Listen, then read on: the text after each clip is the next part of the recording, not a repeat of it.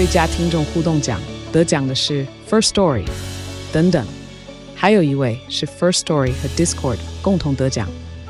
First Story 最新推出的 Discord 整合功能，是为听众管理新标杆，将拥有会员资格的听众自动加入 Discord 群组。这不仅减少创作者的负担，也为听众带来丰富的互动体验，获得全台 Podcaster 一致肯定。体验这个惊人的功能，立刻点击叙述栏链接，让你与听众互动更上层楼。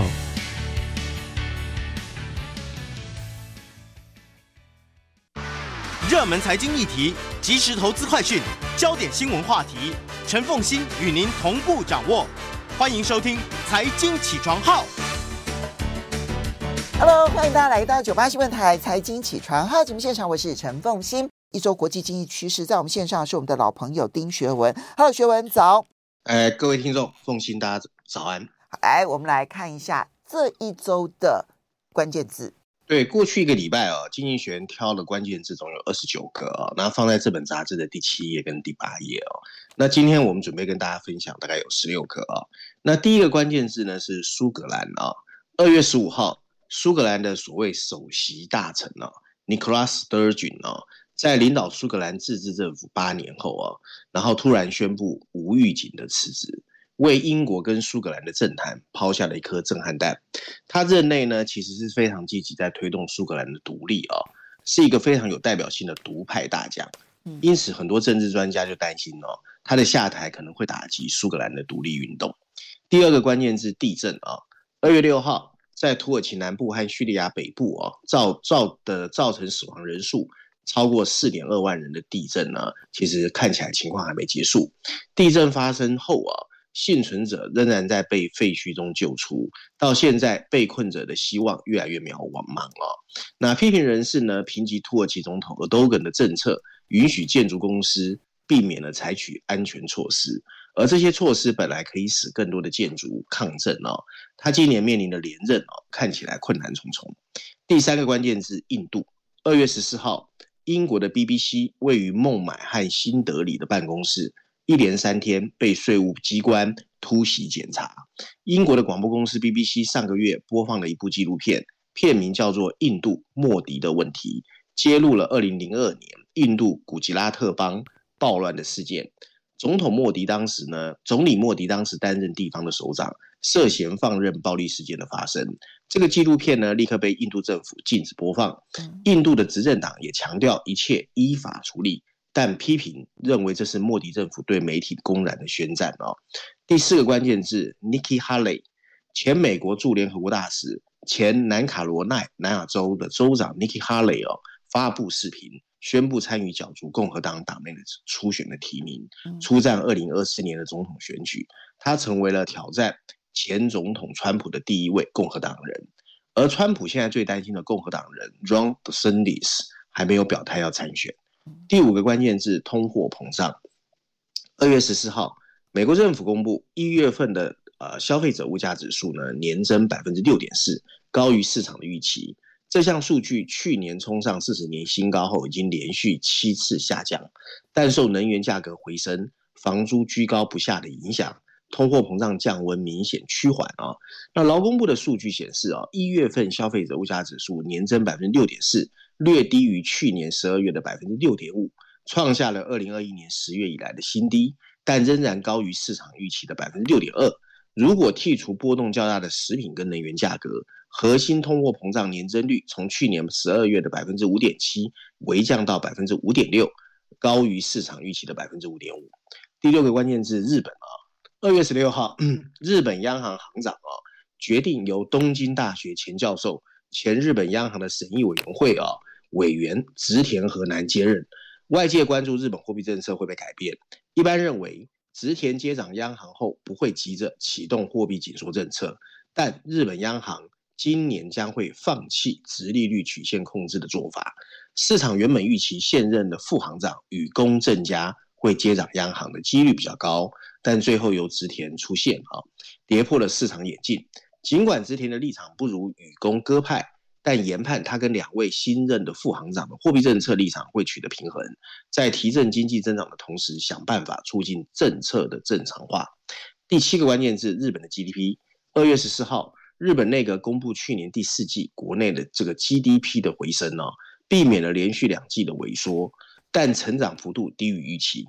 日本央行让量化宽松政策逐步退场的计划面临考验。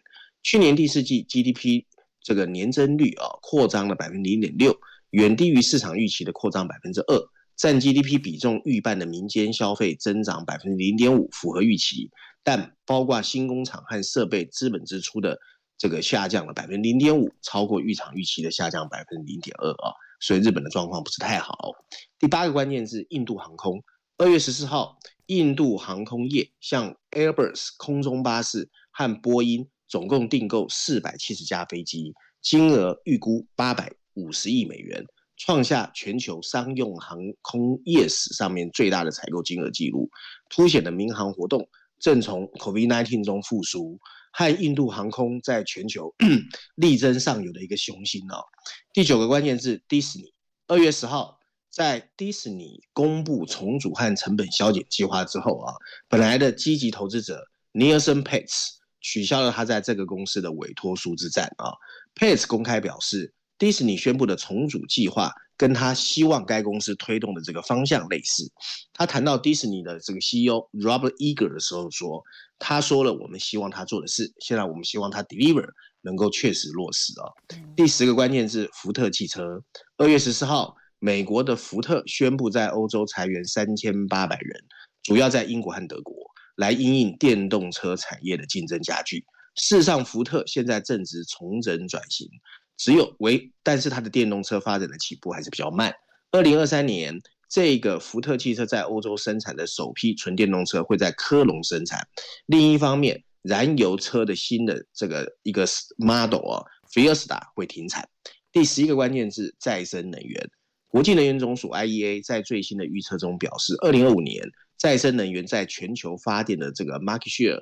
会从百分之二十九上升到百分之三十五，这意味着尽管电力需求的预计会保持增长，但其中七成的增长来自中国、印度和东南亚，但电力部门的零碳零碳排放会平稳哦。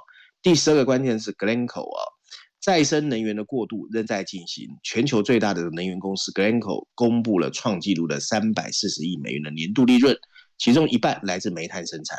这家矿业和大宗商品贸易公司受益于俄乌战争期间飙升的煤炭价格。第十三个关键是世界银行。二月十七号，世界银行行长 David Malpass 在一份声明发表后，于六月三十号决定辞去他担任了四年的这个世界银行行长的职位。他是在二零一九年四月上任，由川普提名，应该有五年期的一个世界银行行长，也代表说呢，他提早缩短了自己的任期。第十四个关键字 Airbnb。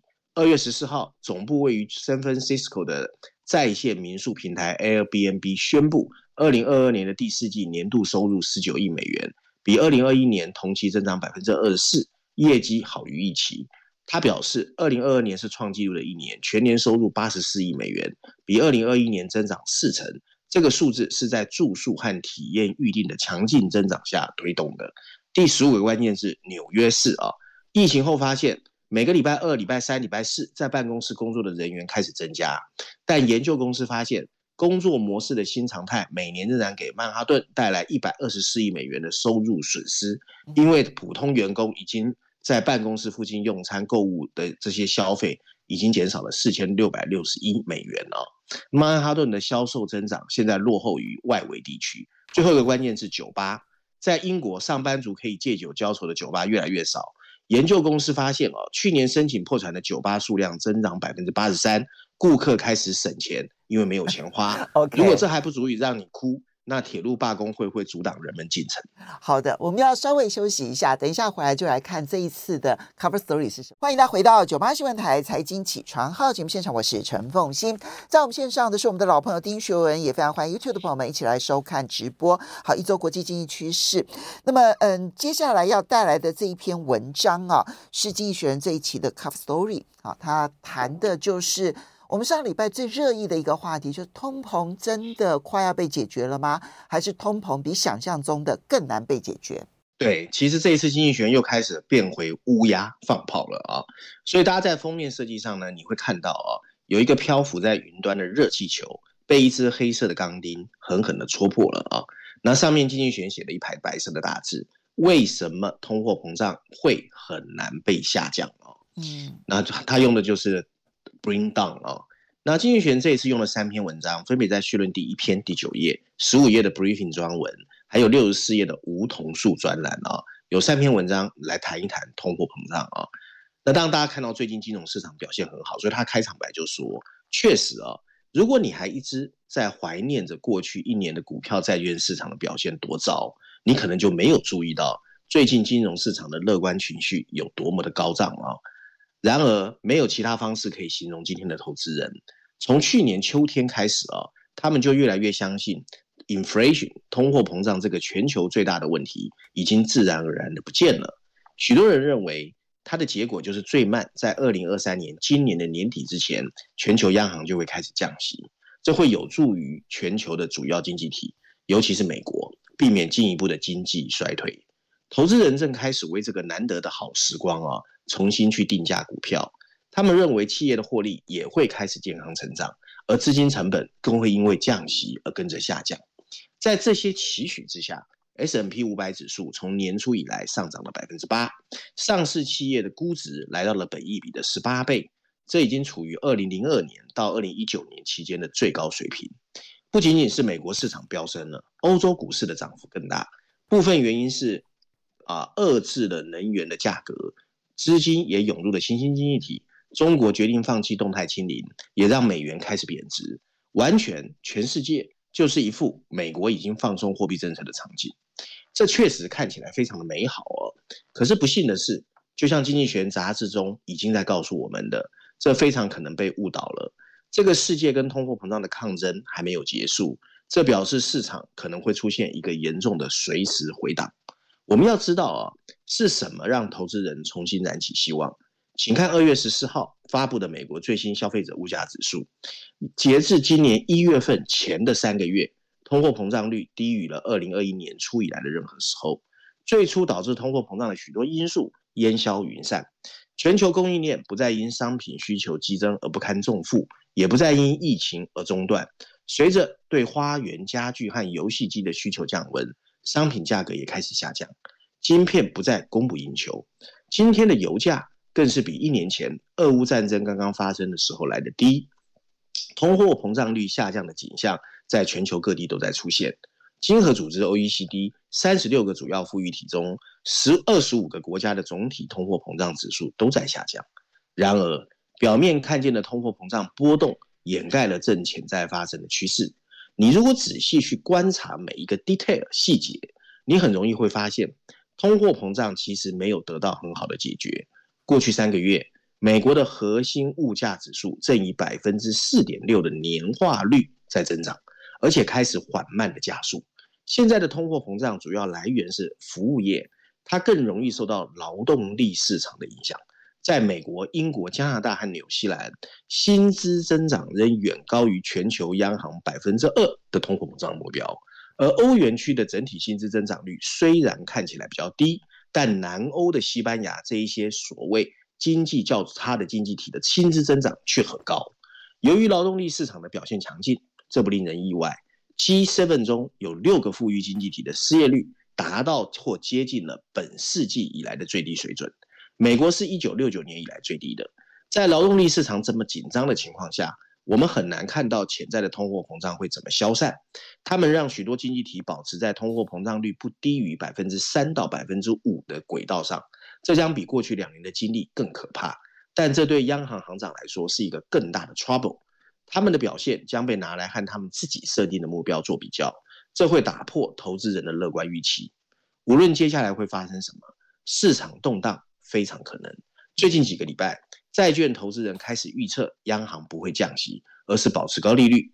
我们可以想象，在通货膨胀持续下降的同时，利率却可以保持在高水准，而不会影响经济增长。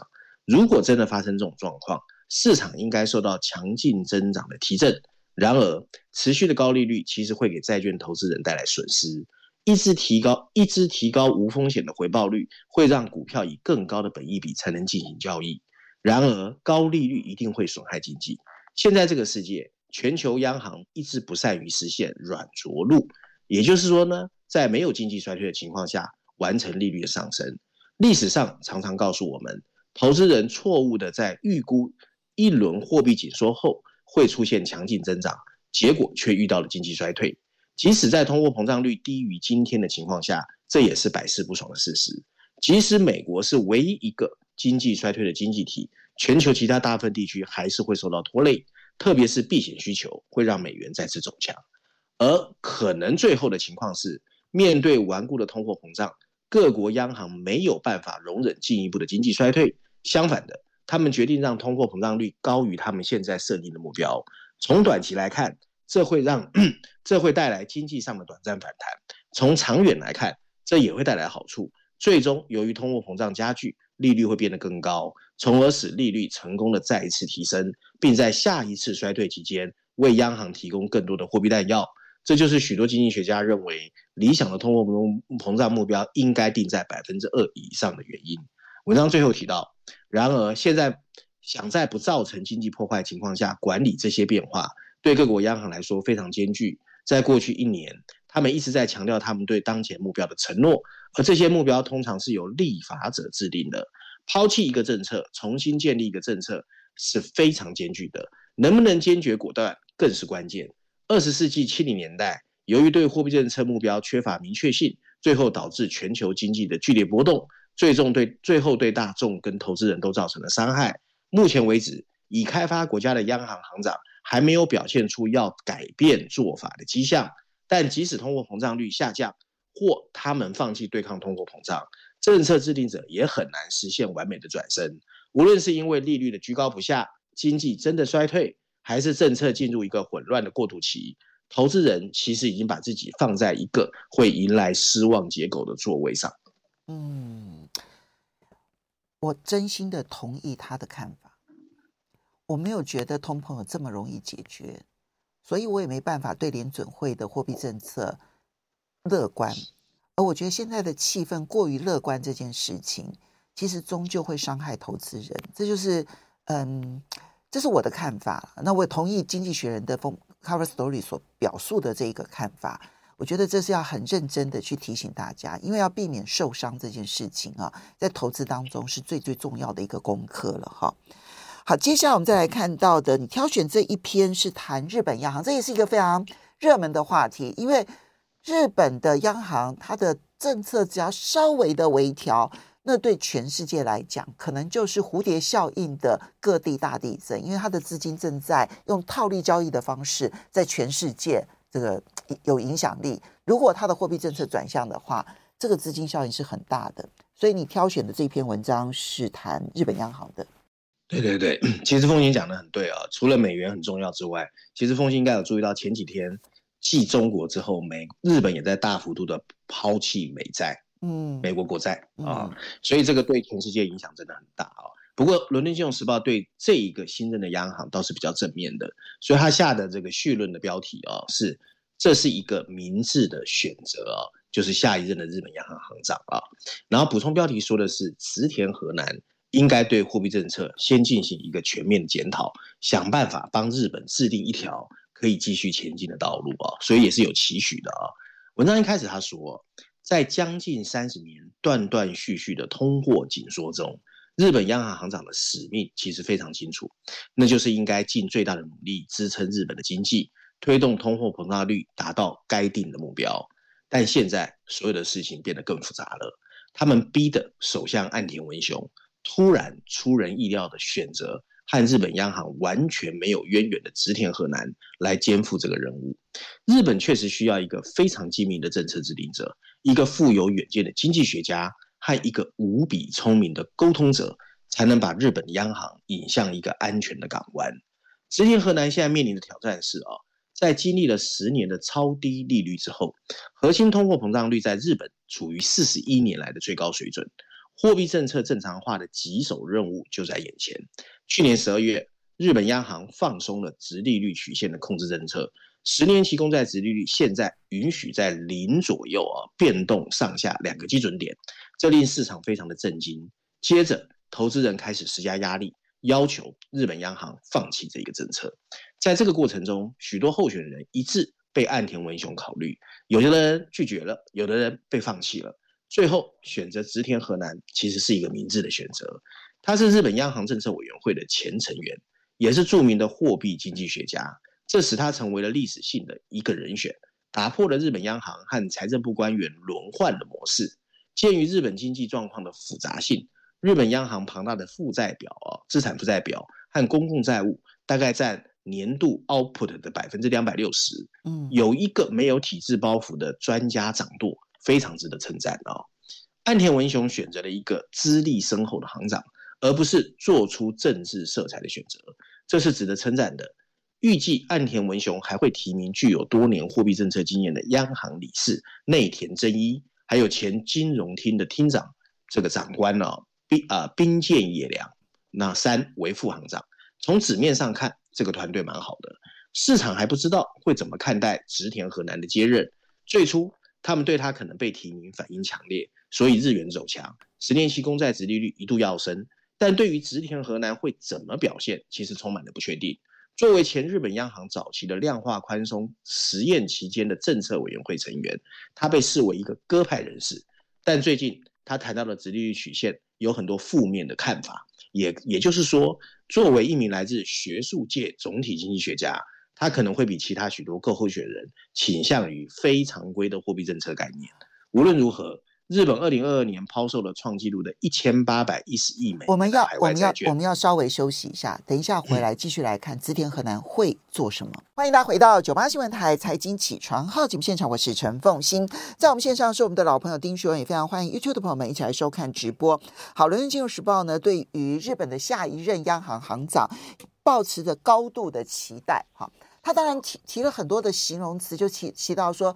日本现在的政策，当然它有它不可持续性，所以呢，新一任的日本央行行长他一定必须要改变日本的货币政策，但是那个方法又必须要非常有技巧性，否则的话，你如果出现一百八十度的大转变，可能对于全球影响又太过激烈，所以包括了直利率曲线的政策，包括了负利率的政策要如何的调整，大家都在等植田河南怎么做。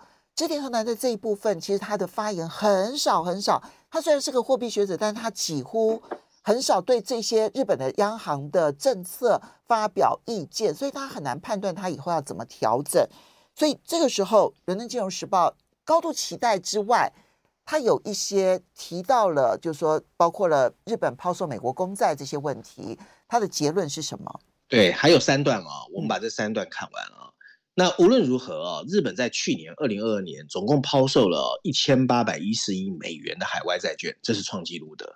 那同期间呢，他又投入了三十点三兆日元，大概是两千三百亿美元的日本公债。所以日本投资人还有超过两兆美元的外国债券会继续抛售。如果日本央行调整政策，决定让殖利率上升，可能会扩大日本资金回流日本的趋势，进而引发全球流动性的枯竭。并对全球借贷成本造成上行的压力，而美元指数中，日元就占据了百分之十七到百分之十九，日币大幅升值更会导致美元指数的回落。